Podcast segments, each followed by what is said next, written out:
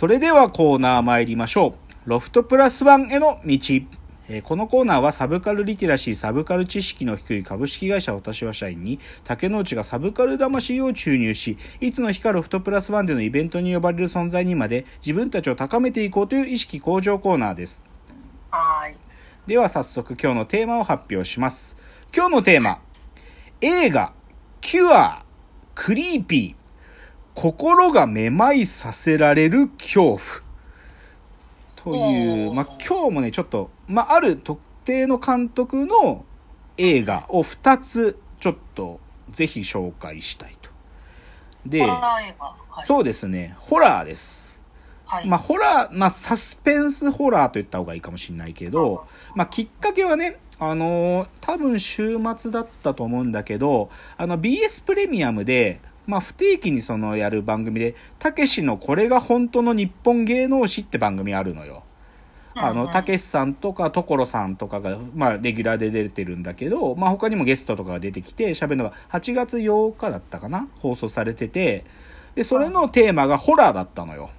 だからまあまあその日本の昔の怪談話とか、だから稲川淳二さんとかの話もあったり、あとは J ホラーって呼ばれるあのリングとか、まあそれよりもっと前のなんじゃあ四谷怪談とかそういうのの映像化っていうのがどういう風に作られてきたかとかいうのを、まあ丁寧に紹介してる放送だったわけ。でまあ僕はそれはまあ普通にまあまあこんなもんかと思って見てたんだけどでもそういえばなんかそのこのラジオトークのこの番組でも初期の頃にホラーの話したなと思ってなんか自分でちょっとその どういうホラーの話してたっけと思って聞き直したわけ。あそしたらなんていうかその全部のメインの話の中では主にリングとか螺旋のあの作品の話してたんだけどそのエンディングの部分で少しだけ触れてた話があってそれがまあちょっと今日の話ですっていうので、まあ、言っちゃえば今日はホラー第2弾という位置づけでちょっと考えたいなと思います。はい。で、じゃあなん、そこで何を触れてたかっていうと、まあ、特定の監督の作品に触れてたんだけど、それがどなたかっていうと、黒沢清監督です。で、まあ、言ってしまえば僕が、まあ、本当に好き、大好きって分類してる監督、映画監督さんの中のもう一人ですね、憧れの監督ですよ。まあ、黒沢清さんっていうのは、まあ別に黒沢明監督とは何の血縁関係とかもなく、はいまあ全く違う黒沢さんなんで、黒沢清さんですけど、まあ1955年生まれだっつうから、もう60過ぎてんだね。ねまあ、あの、関西もともとは関西の生まれの人で、でももうもう僕は彼が、なんていうのかな、彼が作った作品っていうのはもうマストでチェックしますよ。うんん。で、実はこのラジオトークの中でも、あの、話の中で黒沢清さんの作品って何回か紹介してて、例えば、えっ、と、第40回で、えっ、と、散歩する侵略者っていうのを、2017年の作品ですね。あの、はい Where is AI という回でちょっと紹介しました。あと、42回で、えっ、と、アニメバビロンの話をしたときに、人間合格という、えー人間合格っていう1999年の作品を紹介してます。まあはい。、それ以外にもまあ僕は黒沢作品は大概見てて、まあ、うん今日紹介する2作品以外で言うと、例えば99年のカリスマとかね、これまあ役所広司さん出てるとか、2003年の明るい未来なんていうのは、本当に小田切、まだ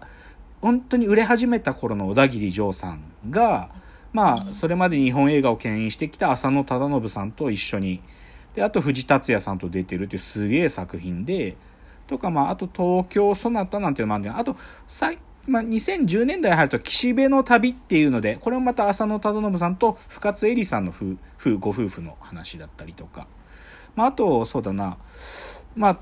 なんか最近ね、前田敦子さんをよく使ってね、2019年に旅の終わり世界の始まりっていうのはこれ前田敦子さんが主役なんだけど、僕前田敦子さん嫌いだからさ、これだけは嫌いなんだよなっていうのがありながらも、でも、じゃあそういう中で今日はお二つ、その、キュアという作品と、クリーピー、偽りの殺、あ偽りの隣人というこの2作品を紹介したいと。はい。はい。で、まず、キュアという作品。これは1997年の作品です。見たことありますか？映画キュア。あ、ないです、ないです。あ、ないですか？まはい。あ、言っちゃうね、これがね、黒沢清という監督が、まあ、こう、まあ、ブレイクした作品ですね。一番最初に、うん、その名をもう世に知らしめた作品がこれです。キュ、キュアってどういう意味ですか？まあ、いわゆる治癒するっていう英語だよね。C-U-R-E。まあ、この映画タイトルもえアルファベットでキュアと書かれてる。で、まあ、ちょっと軽くその、あ、なんていうかな、どういう話かなっていうのをざらっと喋ると、連続猟奇殺人事件を追及する刑事と、事件に関わる謎の男を描いたサイコサスペンススリラー作品と、で、はあ。まあ、凄惨な題材を扱い、緊張感、緊迫感に満ちた話し運びでありながら、キュア、まあ、癒しとか治癒するってことだけど、だからまあ、なんかそういう人殺しの話なんだけど、なんかこう、ち、治ってくっていうか、そういうテーマも含み込んだ話なんですよ。でね、で、実はタイトル、この映画最初キュアじゃなくて、伝道師ってタイトルだったのね。で、うん。なんだけど、その、まあ、97年なんだけど、まあ、撮ってる時に、まあ、要は、オウム真理教の事件とかがあって、だから、こう、ちょっと宗教的なね、犯罪だって、こう、思われちゃうんじゃないかってことをき懸念して、まあ、その、プ当時、そのプロデューサーの提案で、このキュアってタイトルになったっていうのがちょっと、なんていうか、少しサイドエピソードとしてありますね。で、まあ、どういう話かっつう、もうちょっと、つまり、ちょっと出てる人、まあ、端的に二人上はわかるんだけど、あの、ね、刑事がね、まあ、要はね、なんか、たくさん殺人事件が起きてるぞっていうところから始まるわけよ。で、で、その殺人事件を言っちゃえば追いかけてるのが役所広司さんなのね。うんうん。で、で、その、言っちゃうと、じゃあ、殺人事件に関わってる変な男がいて、それが萩原正人なのね。へえ。で、この二人の話なのよ。で、いい組み合わせですね。いい組み合わせ。非常にいい組み合わせ。で、少しちょっとあらすじをざざっともう、喋りっちゃいたいんだけど、まあ、なんていうかな、まあ、殺人事件の、たとえ3番目の犯行が起こるところから物語が始まるんだけど、なんか、娼婦が殺されるのよ、いきなりね。うん、で、どういう風に殺されてたかっつうと、なんか鈍器で頭殴られた後に、この首からね、胸、いや、首のこの喉仏、まあ女性なんだけど、この喉元のところに、バツ印っていうか、X 字型に喉が切り裂かれてたわけよ。っていう殺され方で、娼婦がホ,、まあ、ホテルで死んでたと。で、うん犯人はなんか変、そのね、消火器入れるようななんとこに隠れてたんだけど、そこで逮捕してる、逮捕すぐできるわけ。で、だけどうんその犯人になんでそんなことをしたのかって聞くんだけど、なんか、なんか要領を得ないの。なんか。いや、僕がなんかやったはずなんですけど、どうやったかなんか覚えてないし、みたいな感じなのよ。で、それはまあ、それで、や、あの、役所工事、まあ、刑事の高部っていうんだけど、で、だけどそれがね、そういう、この喉元を X 字に切り裂く事件、き切り裂くっていう事件が、まあ、みなん繰り返し起こってるから、で、うんこんなことは、なんていうか、そもそも起こるのかっていうので、その犯人たちがそもそもで、しかも証言がなんか動機が、あなんか怪しか変、変なことしか言わないから、その犯人たちの精神分析をね、その知り合いの心理学者のね、これ、宇治木剛さんが言ってんだけど、宇治木剛さんに依頼するわけ。で、だけで、そうして、でも、精神鑑定してみるんだけど、でも別におかしいところはないなっていう感じなわけよ。へーそうっていうところから物語が始まると。で、でね、もうちょっと補足するとね、で、だけどそういう風な犯さ、まあ、刑事をやってんだけど、役所広司さん実は奥さんがいるんだけど、奥さんがね、まあ、どういう原因かはわからないけど、少し心を病んでいるのよ。で、なんかこう、ずーっと洗濯機を回してたりとか、うん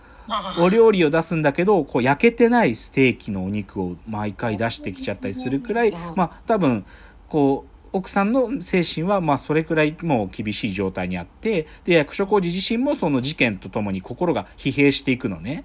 うんで、なんだけど、それで話が進んでいくと、実は、そのそれぞれの犯人たちが、事件の犯行直前にある男ってのと出会ってるってことが分かってくるわけ。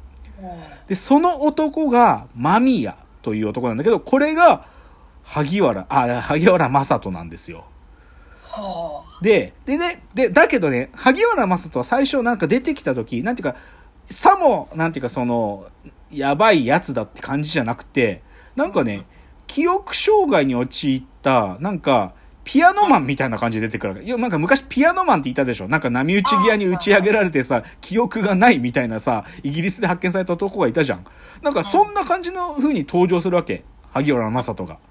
なんだけど、実はその萩原正人が、だんだんとやばいやつだという風なのが分かっていってっていう話なわけね。面白そう。そう。だから、でね、ちょっと端,、端的に言っちゃおう。次のチャプターでしょ、その萩原正人は何者かっていう詳細明かすけど、萩原正人はつ、正確に言えば、その犯人たちの心をね、うん言っちゃえば、催眠暗示ってやつで、こう、暗示にかけて、言っちゃえば、お前なんかもうその心の中にある気持ち解き放てよっていうことを刺激して、でうん、こう、なんか気に入らないやつを殺すとか、てかね、うんそんなに気に入らないようなやつじゃないんだよ。本当に殺してる相手は。なんだけど殺しに走らせるっていう、そういうことを促す危険なやつが萩原正人なわけ。間宮邦彦。へだからちょっと次ね、その間宮が一体どういうことをやってその催眠暗示にかけるかってことをちょっと今日再現しますから。でもね、これね、再現するとね、あ、こういうことで人ってうん心ってものが、なんていうかな、まあ、要は支配されるっていうと、ちょっとあれだけど、だ今日僕はめまい、心がめまいさせられるって表現したいんだけど、心がめまいさせられるってどういうことかってことをちょっと今日やりたいんですよ。っていうので、ちょっと次のチャプターでちょっと再現をしてみますね。では、はい次のチャプターです。